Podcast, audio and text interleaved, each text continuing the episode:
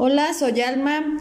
Mm, pues acabo de terminar la clase eh, con Alonso, Mirna, Eugenia, Oscar y este, la clase de historia. Y pues como todavía es temprano, dije, bueno, voy a grabar. Y me quedo pensando, bueno, ¿de qué hablo? ¿De una película? ¿De lo de la clase o qué? Y bueno, al final como que dije, bueno, rococó. Los, si se dan cuenta, los, los podcasts no tienen como que un orden, ¿no? Este, pero bueno, vamos a hablar de la arquitectura del rococó un poquito. El rococó se da en el siglo XVIII, en lo que es el siglo de las luces, ¿no? Entonces, más o menos, ya saben que las fechas son aproximadas. Va de 1730 a 1760. Entonces, digamos que se va a dar más en lo que va a ser la decoración, la decoración de interiores.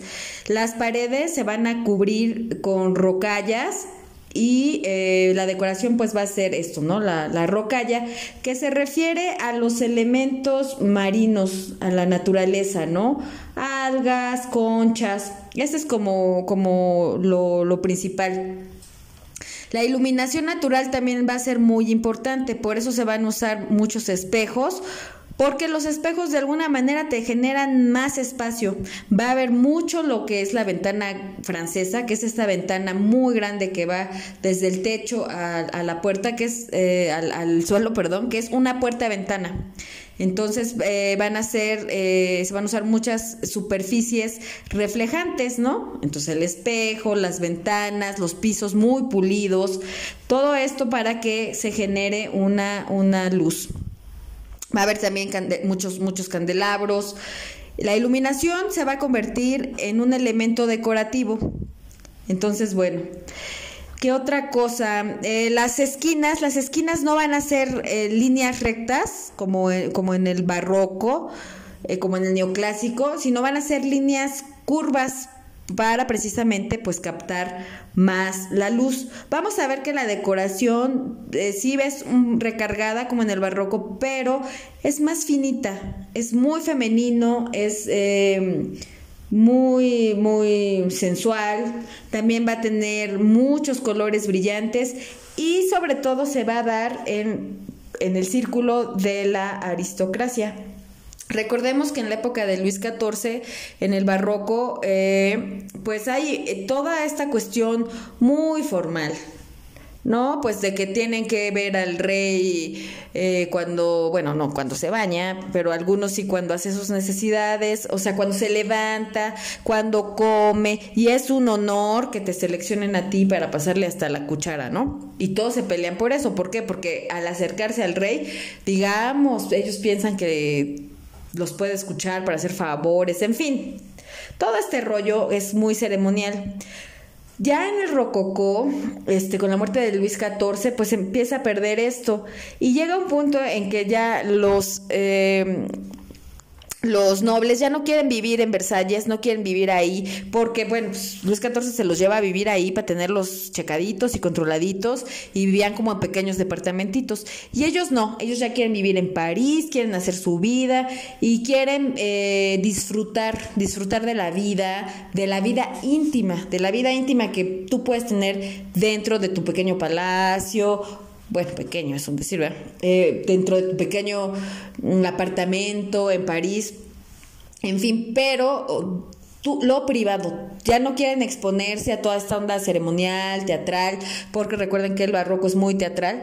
No, ellos quieren su intimidad, su intimidad acá muy nice, que mis cojincitos, que mi silloncito, que mi vajilla, que mi espejo, que mi ropa, pues puro lujo, puro lujo, pura comodidad. Entonces, bueno, pues es esto, ¿no? La vida cotidiana de los nobles en contra de esta cosa teatral. Si podemos distinguir, digamos, barroco de rococó, es que mientras el, el barroco es solemne, el, el, rococó es muy sensual. Hay una luz teatral en el barroco, en el rococó hay una luz natural, o sea, por eso las ventanas tan grandes, los espejos, todo, el piso pulido. Los colores en el rococó pues van a ser colores brillantes pastel. Los temas en el barroco van a ser temas mitológicos, temas religiosos, temas históricos, mientras que en el rococó, vida cotidiana de los aristócratas. Se va a eh, aplicar también mucho a las... Em, bueno, va a tener mucho protagonismo en las artes aplicadas, ¿no? Lo que va a ser las artes menores, la porcelana, la decoración, los muebles, la ropa, todo. Los techos van a ser muy em, recargados. En los techos del rococó va a haber más decoración, más decoración en, las, en las cubiertas.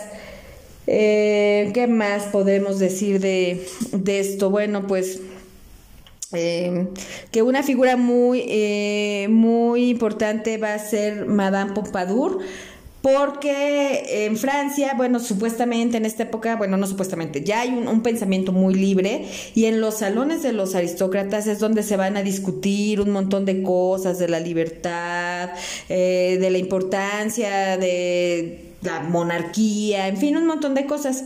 Madame Pompadour pues va a ser un, eh, fue eh, amante de Luis, ay Dios santo, 15. Y entonces, pues ella va a tener mucha influencia en todo esto de la moda, era una mujer muy inteligente. En fin, eh, por eso va a haber un color que se llama rosa pompadour. Como ella era su gusto, se va, se va cambiando.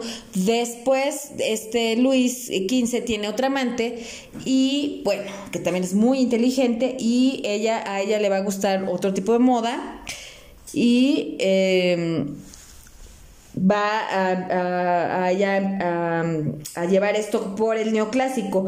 Ya bien con Luis XVI ya está todo lo que da el, neoclásico, aunque ya saben, no se va cortando porque también hay, hay cosas, este, pues, que conviven del rococó, ¿no?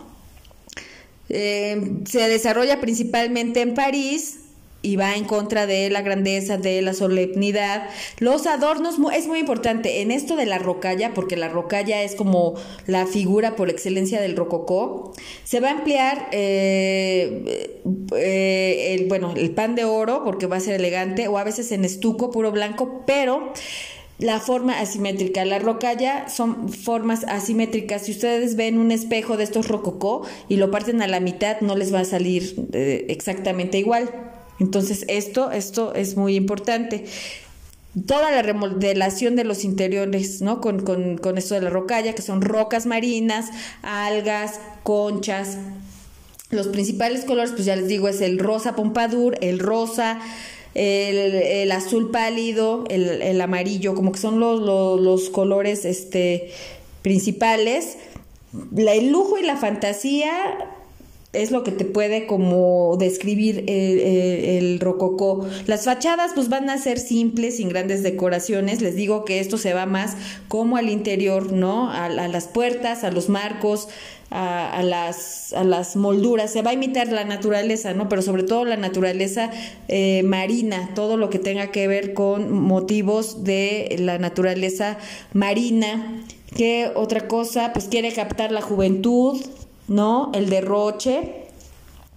Eh, pues no sé qué más les podría decir de la escultura, de, digo, de la arquitectura del rococó, pues eso, ¿no? Que se hace mucho eh, la decoración con las formas del estuco. El estuco es muy, es un, muy importante en la arquitectura. Mm, no sé, la libertad, la libertad que tienen los nobles, ¿no? Y la intimidad la intimidad que, no tenían y, que, bueno, de alguna manera ahora ellos tienen. Ellos solo piensan en, divertirse, en pasársela bien, no les interesan eh, los protocolos, las ceremonias y todo esto, ¿no? Y pues por eso ya sabemos lo que pasó, lo que pasó después, ¿verdad? Ya cae la, aristocracia y la burguesía es lo que, lo que va a, a estar fuerte, ¿no? Entonces, pues principalmente pues va a ser eso, ¿no? No sé. El Palacio de Sanssouci de Federico el Grande, pues es uno de los, de los ejemplos de este tipo de, de arquitectura del Rococo, que pues la verdad es muy bonito, ya saben, de 1730 a 1760. Y pues espero que, que les haya gustado.